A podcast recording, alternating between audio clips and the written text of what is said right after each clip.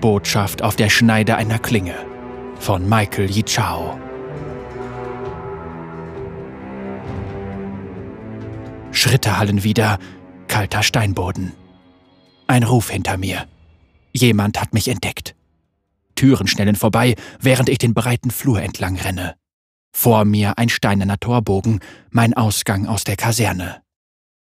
Plötzlich wird er durch eine Patrouille versperrt, die in mein Sichtfeld schlittert. Nicht gut.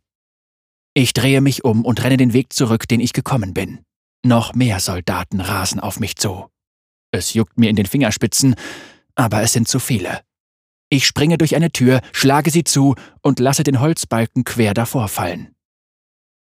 Die Klingen einer Assassine sind nur eine Waffenart, die ihr zur Verfügung steht. Halt seine Stimme in meinem Kopf, die sich im Verlauf jahrelanger Ausbildung dort festgesetzt hat. Kenne dein Ziel. Kenne die Tötungszone. Alles kann als Instrument dienen, um die Tötung herbeizuführen. Ich renne durch den Raum. Eine Art Trophäenzimmer, gut ausgebaut, mit einer Seitentür, die in einen Seitenflur führt. Hinter mir donnert Rüstung gegen Eiche.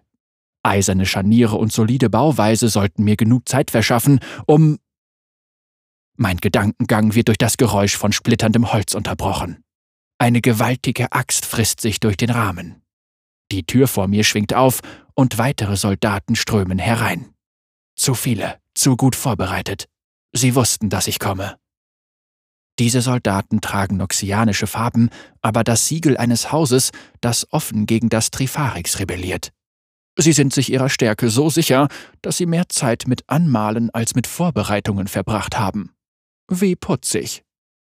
Ich ziehe meine Klingen. Diejenigen, die von vorne kommen, rücken langsamer vor und schwärmen mit vorgehaltenen Waffen aus. Die anderen, die hinter mir durch die zerbrochene Tür stürmen, tun es ihnen gleich. Sie umkreisen mich und nehmen ihre antrainierte Formation an. Sechs vorne, sieben hinten. Wird nicht leicht. Eine Herausforderung macht mehr Spaß. Seine Stimme mischt sich wieder ein. Denke schnell, beweg dich schneller, plane, bevor du angreifst und greif dann aus reinem Instinkt an. Ich schleudere eine Klinge. Sie prallt an dem Kronleuchter über unseren Köpfen ab, durchschneidet die Kette und er kracht auf die Soldaten hinter mir hinunter. Zwei Körper gehen zu Boden. Die Kerzen erlöschen flackernd und werfen wilde Schatten, die reflexartige Blicke auf sich ziehen. Ich wirbele auf den mir am nächsten stehenden abgelenkten Mann zu und lasse meinen Dolch in seine Seite eintauchen. Er gurgelt, als seine Lungen sich mit Blut füllen. Ich ziehe meine Klinge aus seinem Körper, die mit einem befriedigenden Schmatzen herausgleitet, und schleudere sie auf den zweiten Kronleuchter. Auch dieser kracht zu Boden und die letzten Lichtquellen erlöschen. Gleichzeitig weiche ich mit einem Seitenschritt dem Schlag eines heranstürmenden Soldaten aus, der nicht bremsen kann und durch seinen Schwung gegen die beiden prallt, die von hinten auf mich zustürmen. Aufgeschreckte und verwirrte Rufe hallen von den Steinwänden wieder, während sie in der Finsternis Mühe haben, die Silhouetten von Freund und Feind zu unterscheiden. Dieses Problem habe ich nicht. Passe dich an, wo andere es nicht können. Führe ihr Gespür in die Irre und bringe ihren Instinkt dazu, sie zu belügen. Ich stürme tief geduckt vorwärts und schnappe mir meine erste Klinge vom Boden. Sie findet eine Kehle, dann ein Auge, dann eine Niere. Dann übertönt ein Ruf die Schreie. Ihr Narren! Sie ist genau hier! Während die restlichen Soldaten auf mich zustolpern, schließe ich meine Augen und erspüre, wo meine zweite Klinge liegt. Ich lenke meinen Fokus nach innen und springe. Verwirrt schreien sie auf, als ich vor ihren Augen verschwinde. Ich lande geduckt hinter ihnen, schnappe mir den Dolch, drehe mich damit um meine Achse und lasse ihn Knöchelsehnen durchtrennen. Ich werde mit überraschten Schmerzensschreien belohnt und drei weitere stürzen. Das wird nie langweilig. Ich greife um, sodass meine Dolche nach unten weisen und springe. Dabei reiße ich sie hoch und lasse sie tief in die Schultern des Mannes, der gerufen hat, eintauchen. Danach stoße ich mich mit den Füßen von ihm zu einem Rückwärtssalto ab. Er fällt zu Boden und ich schleudere beide Klingen in die Gesichter zweier weiterer Männer. Der Schaft eines Speers schmettert gegen meinen Kopf. Ich weiche leicht benommen zurück. Der Soldat, der mich unvorbereitet erwischt hat, wirbelt den Speer herum, zielt mit der Speerspitze auf mich und sticht nach meinem Herzen. Ich springe erneut ab, umklammere mitten im Sprung eine meiner Klingen und reiße sie aus dem Gesicht, indem ich sie zurückgelassen habe. Ich schaffe es nur knapp, meinen Angriff in eine Abwehrbewegung umzumünzen, als eine Axt gegen meine Rippen geschwungen wird. Das Klappern von Metall klingt in meinen Ohren und ich taumele rückwärts. Der Hühne von einem Mann, der die Waffe führt, wiegt sie wieder in seiner Hand und ich mache erneut einen Satz hin zu meiner letzten Klinge.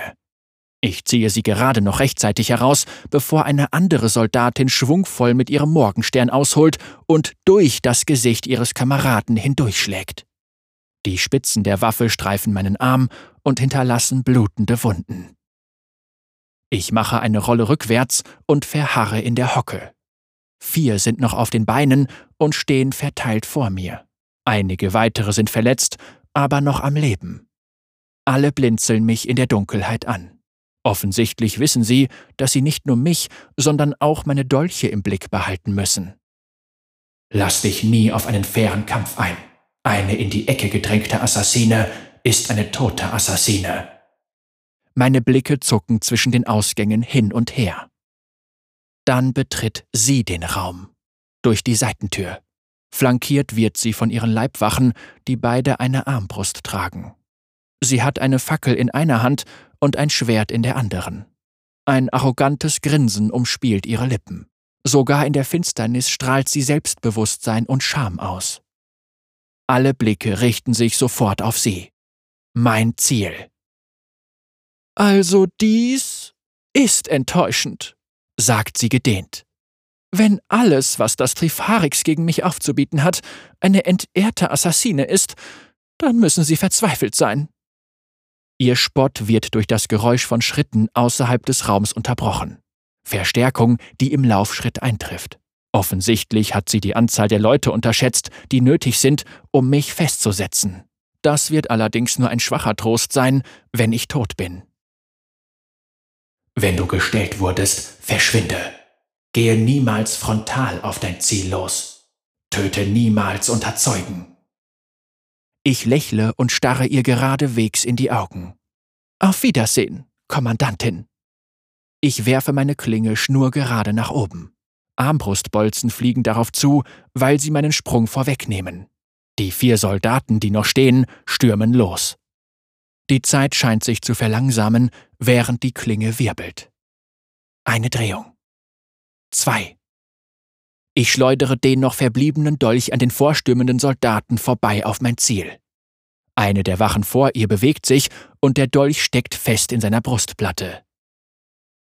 Drei. Vier. Ich mache einen Satz nach meinem Dolch. Mein Schwung stößt die Spitze durch die Rüstung des Mannes hindurch in sein Fleisch. Ich sehe das Weiße seiner Augen und die Mischung aus Entsetzen, Schmerz und Angst. Ich höre, wie die anderen hinter mir rufen und herumwirbeln, außerordentlich schnell, doch nicht schnell genug. Fünf. Sechs. Die Kommandantin taumelt rückwärts und erhebt ihr Schwert. Ihre Reaktion ist durch Überraschung gedämpft. Ich reiße meinen Dolch heraus und werfe mich nach vorn. Meine freie Hand findet ihr Haar, meine Schneide ihre Kehle. Sieben Umdrehungen. Fump. Ein weiterer Armbrustbolzen fliegt dort, wo ich noch kurz zuvor gestanden habe, durch die Luft, aber ich bin weg. Er durchbohrt die Brust des Ziels, während ich an der Stelle lande, wo meine Klinge zu Boden fällt. In der einen Hand halte ich einen blutigen Dolch, in der anderen den abgetrennten Kopf meines Ziels.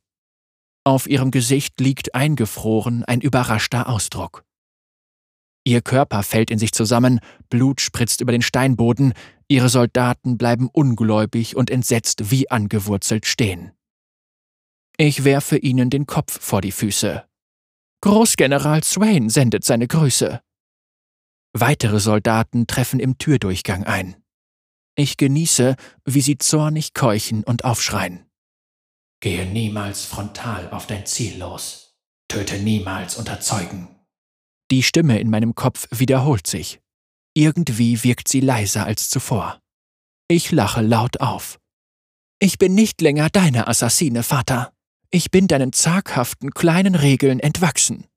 Ich schüttle das Blut von meinen Klingen und starre die Soldaten vor mir nieder. Angst ist eine ebenso mächtige Waffe wie ein Dolch. Sollen sie es doch sehen, sollen die Gerüchte sich verbreiten. Ich bin weit mehr als nur ein Instrument des Todes. Ich bin der wahre Wille von Noxus. Ein Soldat vor mir stößt einen Schrei aus und stürmt auf mich los. Ich kann mir ein Grinsen nicht verkneifen und hebe erneut meine Klingen. Es ist ja nicht so, als ob das Töten mir etwas ausmachen würde.